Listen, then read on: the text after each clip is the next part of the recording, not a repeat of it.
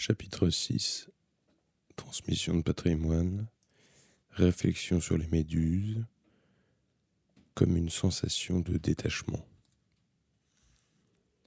J'étais assis dans le noir. Au-dessus de ma tête brillait toujours, comme je ne sais quel signe, la demi-lune parfaite du couvercle. Mais la lumière terrestre ne parvenait pas jusqu'au fond du puits. À mesure que le temps passait, mes yeux s'accoutumaient aux ténèbres. À force de fixer mes mains, je finis par en distinguer les contours. Les formes floues autour de moi commençaient à se préciser, comme un petit animal inquiet s'habitue peu à peu à une présence étrangère. Mais on a beau faire, l'obscurité reste l'obscurité. Lorsque j'essayais d'examiner plus précisément les choses autour de moi, leur forme disparaissait aussitôt et glissait sans bruit dans l'inconnu. Oserais-je parler d'une obscurité instable? Instable ou pas, elle n'en était pas moins une densité particulière, constituée par moments d'un noir plus intense que le noir absolu. Je voyais quelque chose, et en même temps je ne voyais rien. Et dans ce noir étrange, mes souvenirs se mirent à affluer avec une force inconnue jusque-là. Les nombreuses images fragmentées qui se réveillaient en moi se révélaient dans les moindres détails avec une telle netteté qu'il me semblait pouvoir les prendre dans la main. Je fermais les yeux et essayais de me remémorer l'époque de la première rencontre avec Kumiko huit ans plus tôt. C'est dans la salle d'attente réservée aux familles des malades hospitalisés dans un CHU situé à Kanda que je l'ai vu pour la première fois. En ce temps-là, je devais rendre visite quotidiennement à un client pour une affaire de succession. Mon client, qui suivait là un traitement, était un homme de 68 ans, un riche propriétaire de nombreuses forêts, montagnes et terrains, principalement situés dans la préfecture de Shiba. Un jour, son nom avait été cité dans un journal en tête de liste des plus gros contribuables du pays. Le point négatif, c'est que l'un de ses passe-temps favoris consistait à réécrire son testament.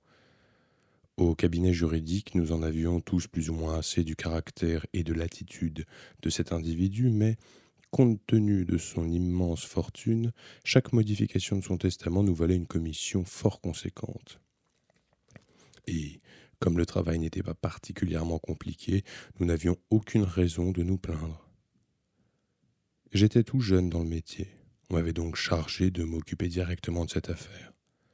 Une fois rédigé le testament holographe, selon le terme légal, je glissais le document dans une enveloppe que je fermais avec un cachet et rapportais précieusement au cabinet. On le rangeait dans un coffre-fort. L'affaire aurait dû s'arrêter là, mais dans le cas de cet individu, les choses n'étaient pas aussi simples. À l'ité, il ne pouvait pas écrire tout le texte en une seule fois, et comme il s'agissait d'un long testament, il fallait une semaine pour le rédiger entièrement. Moyennant quoi, j'allais tous les jours à l'hôpital et répondais à ses questions. Mes notions de droit me permettaient généralement de satisfaire ses demandes. Si j'étais incapable de répondre, je téléphonais au bureau pour obtenir des instructions. Notre client, très pointilleux, se préoccupait du poids de chaque mot. Mais dans la mesure où les choses progressaient un peu chaque jour, je me disais que ce travail, dont j'avais par-dessus la tête, finirait bien par se terminer. Eh bien non. Chaque fois qu'on commençait à en voir la fin, systématiquement l'individu en question se souvenait soudain d'un détail qu'il avait oublié de stipuler, ou bien changeait radicalement d'idée. En cas de modification légère, on pouvait toujours ajouter une annotation, mais sinon, il fallait réécrire l'ensemble depuis le début. Tout n'était donc qu'un éternel recommencement. Par-dessus le marché, il subissait en même temps opérations, examens, etc., si bien que lorsque j'allais à l'hôpital à l'heure fixée, je n'avais pas toujours la possibilité de le voir aussitôt. Certaines fois, il me demandait de revenir plus tard, malgré notre rendez-vous, car il ne se sentait pas bien. Il n'était pas rare que je sois obligé d'attendre plusieurs heures avant de pouvoir l'approcher. Deux, trois semaines durant, et presque quotidiennement, il me fallut ainsi tuer le temps qui me semblait sans fin, assis patiemment au milieu des familles de malades. Une salle d'attente, comme chacun sait, n'est pas un lieu propre à réchauffer le cœur. Le canapé en vinyle était aussi dur qu'un corps raidi par la mort. L'air, tellement vicié que c'était la maladie garantie dès que l'on respirait. La télévision diffusait en continu des émissions nulles, le café de la machine automatique avait un goût de papier journal. Tous les visages étaient fermés et sombres. Si Munch avait illustré le roman de Kafka, c'est à coup sûr ce genre d'ambiance qu'il aurait reproduit. En tout cas, c'est là que j'ai rencontré Kumiko. Elle venait tous les jours à l'hôpital entre ses cours pour s'occuper de sa mère, hospitalisée à la suite de l'opération d'un ulcère du duodénum. Elle portait généralement un blue jean, sinon une jupe impeccable, plutôt courte, un pull, avait les cheveux coiffés en queue de cheval. Nous étions début novembre et parfois elle mettait un manteau, parfois non. Elle avait aussi un sac à bandoulière et toujours des livres à la main, vraisemblablement ses cours universitaires, ainsi qu'une sorte de cahier de croquis. Dès ma première visite à l'hôpital, je trouvais Kumiko là, assise sur le canapé, absorbée dans la lecture d'un livre. Ses jambes croisées, chaussées de chaussures noires à petits talons, je m'installai face à elle et attendis l'heure de mon rendez-vous en regardant la pendule toutes les cinq minutes. Kumiko ne levait presque pas les yeux de son livre. Je me souviens lui avoir trouvé de jolies jambes. La regarder me redonnait un peu de baume au cœur, elle était jeune, avait un visage sympathique, ou du moins l'air très intelligent, et je me demandais bien quel effet cela faisait d'être dotée d'aussi belles jambes. Au gré de nos rencontres, nous commençâmes à échanger quelques banalités, puis les revues que nous avions fini de lire, et finalement nous en vînmes à partager le reste des fruits offerts par les visiteurs aux malades. En somme, nous nous ennuyions à mourir tous les deux, et avions besoin d'un interlocuteur du même âge. Kumiko et moi, me semble-t-il, avons éprouvé quelque chose l'un pour l'autre dès le début. Non pas le coup de foudre qui peut frapper deux personnes dès leur première rencontre, mais quelque chose de beaucoup plus doux et tendre. Comme deux petites lueurs progressant côte à côte dans un espace sombre et vaste, qui se rapprochent imperceptiblement l'une de l'autre sans que l'on sache laquelle des deux a commencé. À mesure que le nombre de nos rencontres augmentait, il me devenait moins pénible d'aller à l'hôpital. Je finis par prendre conscience de cette réalité et par me sentir intrigué. J'avais peu à peu le sentiment de retrouver une ancienne et tendre amie plutôt que d'avoir fait une nouvelle connaissance je finis par me dire qu'au lieu de nous contenter d'échanger des bribes de conversation dans cet environnement médical, il serait préférable de nous voir tranquillement, ailleurs, pour une vraie conversation. Un jour, j'eus l'audace de donner rendez-vous avec Miko. Tu ne trouves pas que nous avons besoin de nous changer les idées? Sortons d'ici et retrouvons-nous n'importe où, loin des clients et des malades en tout cas. Elle réfléchit un instant avant de proposer. À l'aquarium? Ce fut donc notre premier rendez-vous. Le dimanche matin, elle apporta des vêtements de rechange à sa mère, puis nous nous retrouvâmes dans la salle d'attente. C'était une belle journée, chaude. Kumiko portait un cardigan bleu clair sur une robe blanche plutôt simple. Dès cette époque, il y avait toujours chez elle quelque chose qui m'impressionnait dans sa façon de s'habiller. Elle savait donner une note de gaieté au moindre vêtement, avec un petit bijou, une légère touche personnelle, ne fût-ce que dans sa façon de plier les manches ou de redresser son col. Ajoutons à cela qu'elle semblait porter une attention proche de l'amour à ses vêtements. Chaque fois que j'étais avec elle, marchant à ses côtés, j'admirais cette tenue vestimentaire. Ses chemisiers n'avaient pas un pli, les lignes tombaient impeccablement. Tout ce qu'elle portait de blanc paraissait flambant neuf, ses chaussures n'étaient jamais sales, ni éraflées. À la seule vue de ses vêtements, j'imaginais ses chemisiers, ses pulls, minutieusement pliés, rangées en piles régulières dans les tiroirs de sa commode, ses jupes et ses robes suspendues dans un placard, enveloppées de plastique. Exactement ce que je découvris après notre mariage. Ce jour-là, nous passâmes l'après-midi ensemble à l'aquarium du Hainaut. Il faisait si beau que j'aurais préféré me promener tranquillement avec elle dans le zoo. C'est ce que je lui avais suggéré dans le train pour Ueno, mais elle semblait avoir décidé dès le départ de visiter l'aquarium. Et si c'était cela qu'elle voulait, je n'avais aucune raison de m'y opposer naturellement.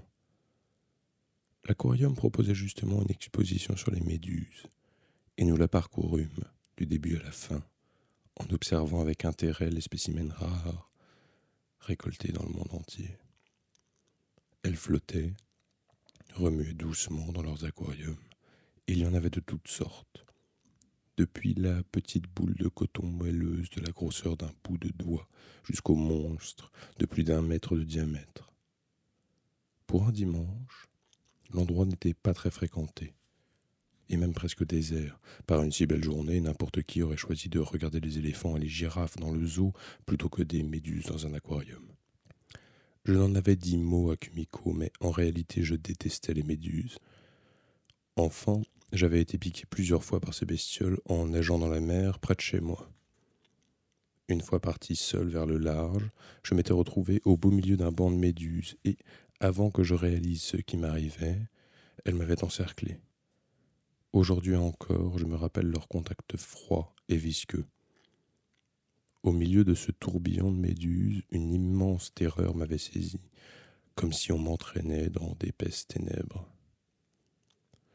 Je ne sais pourquoi elles ne me piquèrent pas ce jour-là, mais la panique aidant, j'avais avalé beaucoup d'eau. Autrement dit, j'aurais préféré éviter cette exposition et aller voir des poissons ordinaires tels que des thons ou des dorades. Mais Kumiko semblait complètement fascinée par les méduses. Elle s'arrêtait devant chaque aquarium, le nez collé à la vitre, et restait plantée là, comme si elle avait oublié le temps. Regarde ça, me dit-elle. Je n'aurais jamais cru qu'il y avait sur cette terre des méduses d'une couleur rose aussi vive. Et puis regarde comme elles nagent avec grâce. Elles passent ainsi leur vie d'une mer à l'autre dans le monde entier, tu ne les trouves pas magnifiques Si, tu as raison, répondis-je. Mais, à force d'observer longuement chacune d'entre elles à contre-coeur, je commençais à suffoquer. J'avais complètement cessé de parler sans me rendre compte. Je comptais et recomptais avec nervosité les pièces de monnaie dans ma poche ou me tamponnais la bouche avec mon mouchoir.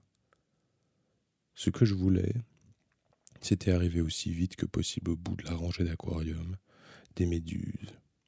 Il y en avait encore et encore, tant les espèces sont nombreuses et variées dans toutes les mers du globe. Une demi-heure déjà que je supportais ce spectacle, mes idées se brouillaient peu à peu. Et quand pour finir, je ne fus même plus capable de rester debout, adossé à une rampe, j'allais m'asseoir seul sur un banc. Kumiko s'approcha pour me demander d'un air inquiet si je me trouvais mal. Je suis désolé, répondis-je franchement, mais la vue de ces bestioles m'a donné des vertiges. Kumiko m'observa, le visage grave. C'est vrai, fit-elle. Tu as le regard vide. C'est incroyable de réagir comme ça pour de simples méduses. Elle me prit par le bras et m'emmena au soleil, loin de l'aquarium sombre et humide.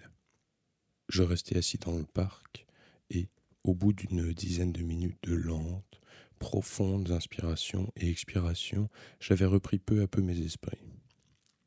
La lumière du soleil automnal était agréable et éblouissante. Les feuilles de ginkgo desséchées bruissaient légèrement chaque fois que la bise les soulevait. Ça va mieux? me demanda Kumiko. Tu es vraiment un type bizarre, ajouta-t-elle en riant. Si tu détestais autant les méduses, pourquoi ne m'en as-tu pas parlé tout de suite, au lieu d'attendre de te trouver mal? Le ciel était dégagé, le vent doux, les gens endimanchés qui déambulaient dans le parc arboraient tous des visages joyeux. Une jolie fille mince promenait un gros chien à longue fourrure. Un vieil homme coiffé d'un chapeau de feutre surveillait sa petite fille sur la balançoire. Quelques couples étaient assis, comme nous, sur un banc. Au loin, quelqu'un s'entraînait à faire des gammes sur un saxophone. Pourquoi aimes-tu tant les méduses lui demandai-je. Eh bien, je crois que c'est tout simplement que je les trouve mignonnes. Mais tu sais, quelque chose m'a frappé tout à l'heure pendant que je les observais de près. Ce que nous voyons n'est qu'une toute petite partie de la réalité du monde. Par habitude, nous pensons que c'est ça le monde, mais ça n'est pas du tout ça en vérité. Le vrai monde se trouve dans un endroit plus sombre, plus profond, dont la plus grande partie est occupée par des êtres tels que les méduses. Nous l'oublions, tout simplement. Tu ne crois pas? Les deux tiers de la planète sont recouverts par la mer, et tout ce que nous pouvons voir avec nos yeux, c'est sa surface, sa peau. Nous ne savons pratiquement rien de ce qu'il y a réellement sous cette peau. Ensuite, nous fîmes une longue promenade. À cinq heures, Kumiko m'annonça qu'elle devait retourner à l'hôpital. Je l'accompagnai donc là-bas. Je te remercie pour cette journée, dit-elle au moment de nous quitter. Je perçus dans son sourire une sorte de lueur sereine, absente auparavant. En la découvrant, je compris que j'avais réussi à me rapprocher un petit peu d'elle au cours de la journée. Sans doute grâce aux méduses. Kumiko et moi avons continué de nous voir. Nous n'avions plus besoin de fréquenter l'hôpital puisque sa mère était sortie de l'établissement sans complication et que je n'avais plus moi-même à travailler là-bas sur le testament de mon client. Mais nous nous retrouvions au moins une fois par semaine pour aller au cinéma, écouter de la musique ou tout simplement nous promener. Chacune de nos rencontres nous rapprochait un peu davantage. J'étais content d'être avec elle, et quand nos corps se touchaient par hasard, mon cœur palpitait. Quand le week-end arrivait, j'avais du mal à me concentrer sur mon travail. J'étais sûr que Kumiko m'aimait, sinon elle n'aurait pas accepté de me voir chaque semaine. Pourtant, je n'étais pas pressé d'approfondir nos relations, car je sentais une sorte d'hésitation en elle. Je ne pouvais pas dire quoi il s'agissait exactement, mais cela se manifestait parfois tout à coup dans ses paroles ou dans ses actes. À certaines de mes questions, elle marquait un temps d'arrêt et inspirait avant de me répondre. Et pendant cet intervalle d'une fraction de seconde, je sentais toujours comme une ombre. L'hiver arriva, puis ce fut la nouvelle année. On se voyait chaque semaine. Je ne posais aucune question sur cette ombre, et Kumiko n'en disait mot. Nous nous retrouvions pour aller quelque part, nous prenions le repas ensemble et parlions de choses anodines. Un jour, je pris mon courage à deux mains. Dis-moi, tu as un amoureux ou un petit ami, non? Kumiko me regarda un moment avant de demander. Qu'est-ce qui te fait dire ça? C'est juste une intuition. Nous nous promenions alors dans le parc de Shinjuku, déserté en hiver. Quel genre d'intuition? J'ai l'impression que tu cherches à me dire quelque chose. Tu devrais m'en parler si tu peux. Je sentis un léger tressaillement, presque imperceptible à l'œil nu, parcourir son visage. Peut-être avait-elle marqué un temps d'hésitation. Toujours est-il que sa réponse définitive était évidente depuis le début. Je te remercie, répondit-elle, mais je n'ai rien de vraiment spécial à te dire. En tout cas, tu m'as pas répondu à ma première question. Si j'avais un petit ami ou un amoureux Exact. Kumiko s'arrêta, enleva ses gants qu'elle mit dans la poche de son manteau, puis d'une main chaude et douce elle prit la mienne. Lorsque je la serrai légèrement, il me sembla que sa respiration devenait haletante. On pourrait aller chez toi maintenant demanda-t-elle. Oui, bien sûr, fis-je assez surpris. Je veux bien que tu viennes. Mais ce n'est pas un endroit dont je peux me vanter. J'habitais alors à Asagaya, dans un studio avec cuisine et toilettes minuscules, et une douche de la taille d'une cabine téléphonique. Situé au premier étage côté sud, sa fenêtre donnait sur le dépôt d'une société de construction. L'unique qualité de ce logement était son exposition au soleil. Kumiko et moi nous assîmes l'un près de l'autre, adossés au mur, dans des flots de lumière. Ce jour-là, j'ai fait l'amour avec elle pour la première fois, mais aujourd'hui encore, je pense que c'était ce qu'elle voulait. En un sens, c'est elle qui m'a séduit. Non pas qu'elle ait dit ou fait quelque chose d'ouvertement aguichant, mais quand je l'ai enlacée, j'ai compris qu'elle voulait dès le début que je la prenne dans mes bras. Son corps était doux et je n'ai senti aucune résistance. C'était son premier rapport sexuel. Après, pendant un long moment, elle resta silencieuse. J'essayais de lui parler, mais elle ne répondait pas. Elle alla prendre une douche, se rhabilla et s'assit de nouveau au soleil. Ne sachant quoi lui dire, je gardai moi aussi le silence, assis à ses côtés. Nous nous déplacions doucement le long du mur pour suivre le mouvement du soleil. À la nuit tombée, elle me dit qu'elle devait rentrer, et je la raccompagnai jusque chez elle. Tu es sûr que tu n'as pas quelque chose à me dire? lui demandai-je à nouveau dans le train. Elle murmura Non, non, ne t'inquiète pas pour ça. Je n'ai plus jamais abordé cette question. En définitive, Kumiko avait choisi de coucher avec moi de son plein gré, et s'il y avait eu quelque chose qu'elle n'arrivait pas à me dire, cela s'arrangerait tout naturellement avec le temps. Voilà ce que je pensais. Par la suite, nous avons continué de nous voir, au moins une fois par semaine. Elle venait en général chez moi, c'est là que nous faisions l'amour. Quand nous étions enlacés, nos corps l'un contre l'autre, elle se mettait petit à petit à parler d'elle, de ses expériences, ses sentiments et réflexions à propos des choses de l'amour. Je commençais à comprendre le monde tel qu'elle le voyait. Moi-même, je lui exposais peu à peu ma propre vision du monde. Je tombais profondément amoureux d'elle. Elle-même m'assura qu'elle ne voulait plus me quitter. Nous avons attendu qu'elle termine ses études universitaires, puis nous nous sommes mariés. Après notre mariage, nous avons mené une vie heureuse sans aucun problème pour ainsi dire. Néanmoins, je ne pouvais m'empêcher de sentir par moments chez elle la présence d'un jardin secret qui m'était inaccessible. Par exemple, nous étions en train de bavarder normalement, ou bien passionnément, quand elle s'enfonçait soudain dans le silence. Sans aucune raison. Du moins, je ne trouvais pas d'explication. Elle se taisait, subitement au milieu de la conversation comme si elle marchait sur une route et tombait tout à coup dans un trou avec un bruit sourd. Ces silences ne duraient jamais très longtemps, mais ensuite elle avait l'air absent, avant de retrouver au bout d'un moment son état normal.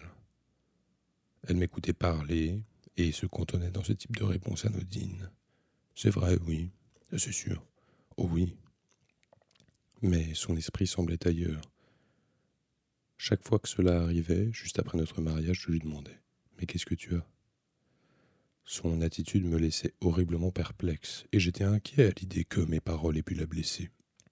Mais elle se contentait toujours de répondre avec un sourire Ce n'est rien, ce n'est rien. Et peu de temps après, elle redevenait elle-même. La première fois que j'ai fait l'amour avec Kumiko, je me souviens d'avoir connu une perplexité de même nature. Il était naturel qu'elle ressente une douleur lors de la première pénétration. Elle avait eu mal en effet et était restée toute raide. Mais là, ce n'était pas la raison de ma perplexité. Il y avait en elle comme une désillusion étrange que je n'arrive pas bien à exprimer, une sorte de détachement. J'avais la bizarre impression que le corps que je serrais dans mes bras n'était pas celui de la femme assise à mes côtés un instant plus tôt, avec qui j'avais engagé une conversation intime. Le corps d'une autre ne s'était-il pas substitué au sien, à mon insu? Mes mains, cependant, continuaient de caresser son dos, un dos mince et lisse, dont le grain de peau me fascinait. Mais malgré le contact avec mes mains, il me semblait que son dos était à mille lieues de moi. Tout ce temps, où je l'ai gardée dans mes bras, j'aurais juré qu'elle était ailleurs, pensée à autre chose. C'est peut-être ce qui explique que malgré mon excitation, je mis pas mal de temps à éjaculer. Toutefois, je n'ai éprouvé cette sensation qu'au cours de notre premier rapport sexuel. Dès la deuxième fois, je l'ai sentie beaucoup plus proche de moi. Physiquement aussi, elle réagissait avec plus de sensibilité. Cette espèce de détachement que j'avais ressenti chez elle venait sans doute du fait qu'il s'agissait de sa première expérience. Tout en fouillant dans mes souvenirs, je tendais la main vers la paroi du puits pour saisir régulièrement l'échelle de corde et tirer brusquement dessus afin de m'assurer qu'elle ne s'était pas détachée. Je ne pouvais me débarrasser de la crainte de la voir se décrocher pour une raison ou une autre. Chaque fois que je pensais à cette éventualité, j'étais tout près de perdre mon sang-froid, là, dans le noir. Et j'entendais mon cœur battre à grands coups. Mais après m'être assuré de sa résistance en tirant dessus, peut-être vingt ou trente fois, je retrouvais progressivement mon calme. La corde était solidement fixée à l'arbre. Elle ne se détacherait pas comme ça. Je regardais ma montre. Les aiguilles lumineuses indiquaient un peu moins de trois heures. Trois heures de l'après-midi. Au-dessus de ma tête flottait toujours la plaque de lumière en demi-lune. La surface de la Terre devait être inondée par l'aveuglante lumière de l'été. Je m'imaginais le scintillement d'un petit cours d'eau sous les rayons du soleil, les feuilles vertes ondulant au vent. Or, à quelques mètres de cette lumière qu'on pouvait qualifier d'écrasante, il existait ces ténèbres. Il suffisait donc de prendre une échelle de corde, et de descendre un tout petit peu dans la terre pour se retrouver au cœur d'une aussi profonde obscurité. Une fois encore, je testai la fixation de l'échelle, puis j'appuyai la tête contre le mur et fermai les yeux. Le sommeil finit par me gagner comme une marée qui monte lentement.